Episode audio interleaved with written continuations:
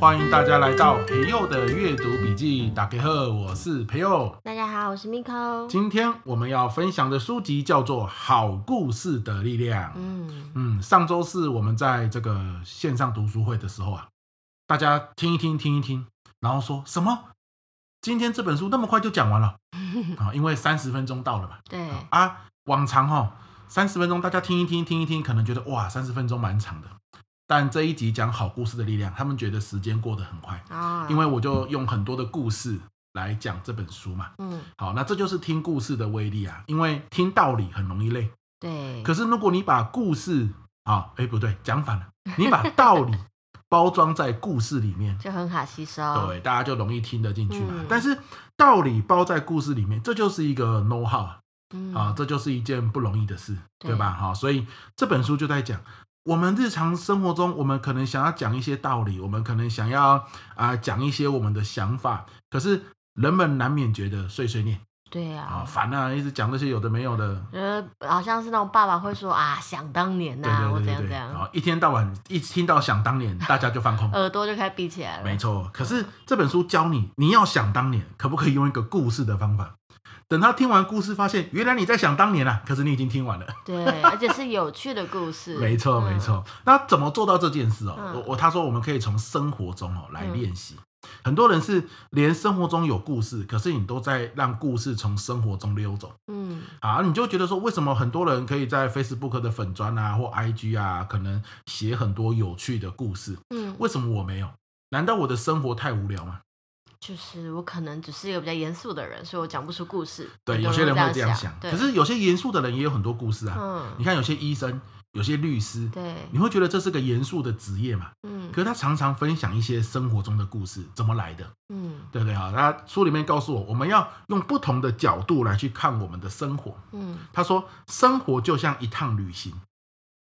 好、这听起来很鸡汤啊，对 不对？很像是一个很浪漫啊。对旅行社的宣传文宣这样 子、啊。可是他的意思就是说，你今天早上起床哦，到今天晚上睡觉，你可不可以把它看成一趟旅行？好像你去呃长滩岛或哪里一样，嗯，好、一天，然后是个旅程。你说那二十四小时对，啊。二十四小时。嗯那包含可能不只是二十四小时哦。嗯，你的耳朵怎么了？没有没有。啊、我想说你的耳朵刚刚好像很痒的样子。包含可能不止这个二十四小时哦，可能是什么？比如说你去吃个自助餐，你从走出办公室要去吃自助餐，到自助餐回来，可不可以？我问自己，如果这是一趟旅行，好，那这趟旅行我的收获会是什么？好，就是这样，就是说每每一个哦，我们都是以用一个旅行来干。那像我们去旅行的话，会怎么样？去旅行会怎么样？对，计划去计划，还有嘞，玩呢、玩，然后是不是回来的时候，我们会有时候会拍一些照片，当下会拍照片。，对，然后去回想说，哦，这个旅行，这个照片去哪里玩啊，对不对？很开心啊，这样子回想。所以，假设我们今天一整天就是一个旅行哦，我能不能在睡觉前问自己，假设一整天我拍了很多照片，我们可以在脑中回想那些画面当做照片嘛？好，拍了很多照片，哪一个照片我们印象最深刻？好，它它就是一个故事。好，假设我们今天去这个吃自助餐，从出办公室到回办公室这趟过程，回来之后问自己，这趟去吃自助餐的过程，如果是一趟旅行， 嗯有没有让我印象深刻的画面？这样子，好，比如说像刚刚我就去吃自助餐嘛，所以我才以这个为举例。嗯那我去吃自助餐的时候，哎，我一出门就下大雨，然后呢，我的朋友就说，哎，要不要带雨伞？我说不用啦，自助餐就在旁边而已。他说雨很大哎、还是带雨伞好了。所以我们就好吧，那就只好回去拿个雨伞，然后再出发。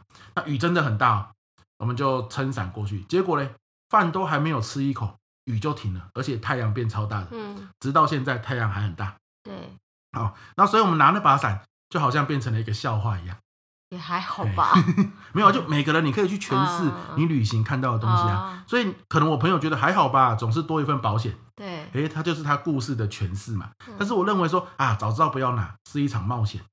诶，到最后反正一大太阳，哎，淋一点雨蛮好玩的。那每一个人，你去看你旅行之后的照片，诶，你去诠释它，就别有趣味，对吧？好，所以但是你看哦，当你觉得说去吃自助餐是一趟旅行的时候，你是不是就选了这个画面，叫做下大雨，又天晴的这个画面，哎，嗯你就把这个故事讲出来了。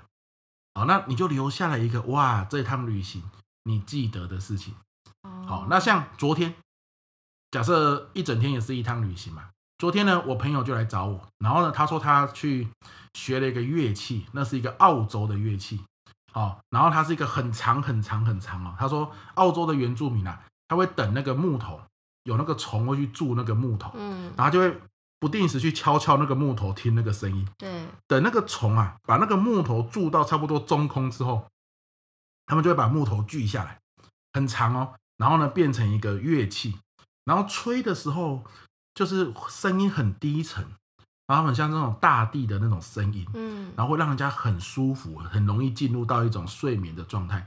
他昨天吹的时候，我真的听一听，差一点睡着。嗯，就眼皮很重，哇，这对我觉得常常有时候晚上睡不着，听一下这个很不错，所以我就把那个乐器给它凹了一根过来，它很长啊，它留一个在我家这样子。那我觉得这里就是一个美好的故事，哦，哎、就是你看，这是你接着这个故事，你可以去诠释这个画面嘛。对，那我觉得这就是说，哎、他原本是做什么？他是在做那种环境教育的演讲。是，可是呢，人家说有这样子一个讲座，他就去参加，然后接触到这个乐器，然后自己投入到里面去钻研啊，现在就很会吹这个乐器。那我觉得就是你生活中要有一些不同的火花，就很酷。哦，对，所以你看，它是一个画面，而这个画面是我昨天印象最深刻的画面。那我就把这个画面讲出来，它就变成一个故事。然后我怎么样去诠释这个画面，就是这故事的意义。哦啊、，所以我觉得他书里面提到一个概念叫做“生活就像一趟旅行”嗯，那旅行就会去拍照嘛，拍照之后呢，我们选一张你最喜欢的照片。但是我有个疑问呢，对因为有一些人常常在旅行的时候，可能想跟大家分享。有一派的人就会像你说的，就是截取一些画面，然后延伸自己的想法去做分享。但有一些人他会就是变成流水账式的去叙述他今天发生了哪些事情，然后这些过程，然后这样漏漏等的叙述，到最后就容易让看的人或听的人疲乏。对那要怎么样去避免发生这种事情？还是其实流水账也不错。哦，没有没有，刚刚其实答案就在我刚刚讲的过程里，嗯就是说你你不能选那么多张照片。可是，一张照片你要去诠释它的时候，就像你刚刚说，就是从那个乐器开始，你也开始会叙述那个朋友他的历程，对然后哒哒哒那些内容。对可是有些人叙述一叙述就开始就是方向就开始越来越广，越来越广，他对嗯就会越来越杂的内容就跑进来了，这要怎么去避免？呃，首先，如果我们只围绕一张照片啊，嗯你再怎么扎也不会扎到哪里去。嗯好、那有些人是从刚睡醒就开始描述，就我刷牙、啊、干嘛的啊，然后吃了什么早餐啊，最后我朋友来找我，然后才讲到乐器，嗯，啊、那个就太长了。对，可是我就直接从我朋友来找我，然后带了一根乐器来，因因为我就只讲这个画面。好，那所以它再发散也不会发散到说我从刷牙开始，对不对？哦好，那这是第一块。可是你说，可是它还是有点发散呢、怎么办？那就是说，我们就先讲嘛。你讲了一次之后，你发现听的人在打哈欠，哦，听的人他眼睛没有看着你，好，啊，你就知道哦，他不想听。那你第二次就可以做调整，这样子。好，那哦所以他故事是越讲越好的。啊，其实任何东西都是这样啊，越讲越好啊。可是你不讲的话，永远就是雏形。嗯对啊，，所以我觉得这个问题很赞了啊。首先，你有一个画面去讲的时候，就已经避免掉太发散的情况，嗯，但是还是难免不够聚焦。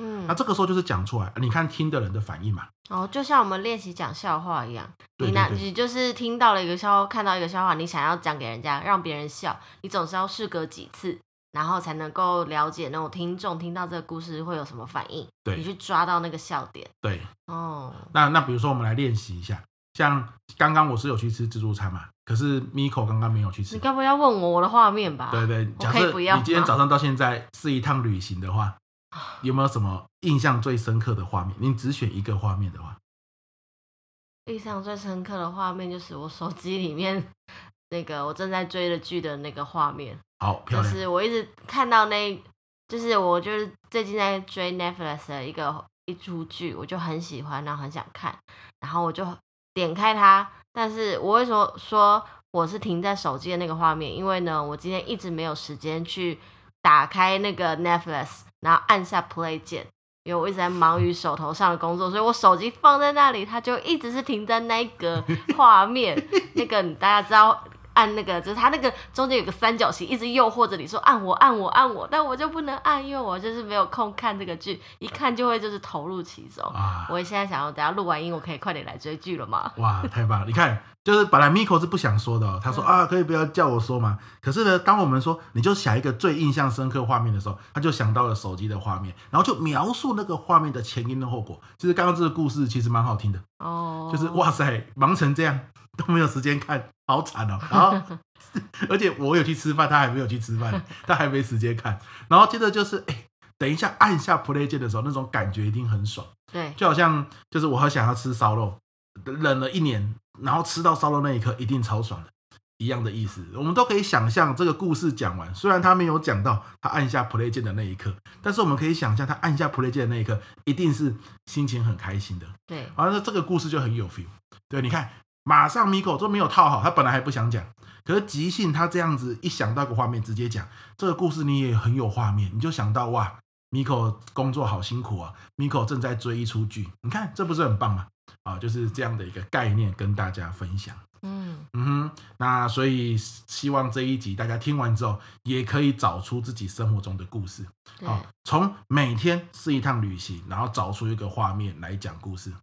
啊，你也可以说啊，一天好长哦，那你就分成上半天跟下半天嘛，嗯，对不对哈、你也可以分成出门去上班的旅程，然后在办公室到中午，然后中午吃饭的时间，下午到下班，然后下班回去的旅程，然后晚上，每一个都可以想出一个故事。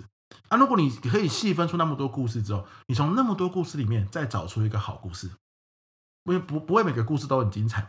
嗯，对不对？可是你从那么多故事里面再找出一个好故事，就容易很多。嗯，那你生活中就有很多故事了。那有一些故事可能就可以传递你想传递的道理跟价值观，你就不会一，一直都是在讲道理。嗯，好啦，所以这一集你看，是个好方法，，对啊，短短十几分钟，我们也分享了一两个小故事，嗯、对不对？？啊，都是都是刚讲，都是为了录这个我们去想，然后讲的。啊，讲了之后呢，你可能听了觉得啊，这也是故事，好无聊啊啊。当你觉得很无聊的时候，我们就会去想，我这个故事怎么样再雕琢啊，一些不需要的情节就可以删掉，它就会越讲越好。没错， OK，好，那所以这一集就是跟大家分享怎么讲出一个好故事。想象生活就是一场旅行，嗯，找出一张照片来，希望对你有收获喽。嗯，那我们就下一集再见喽。好的哦，好，那要报名我们的阅读获利线上读书会，也可以在我们的说明栏点连结哦。好哦 OK，拜拜下期见，拜拜。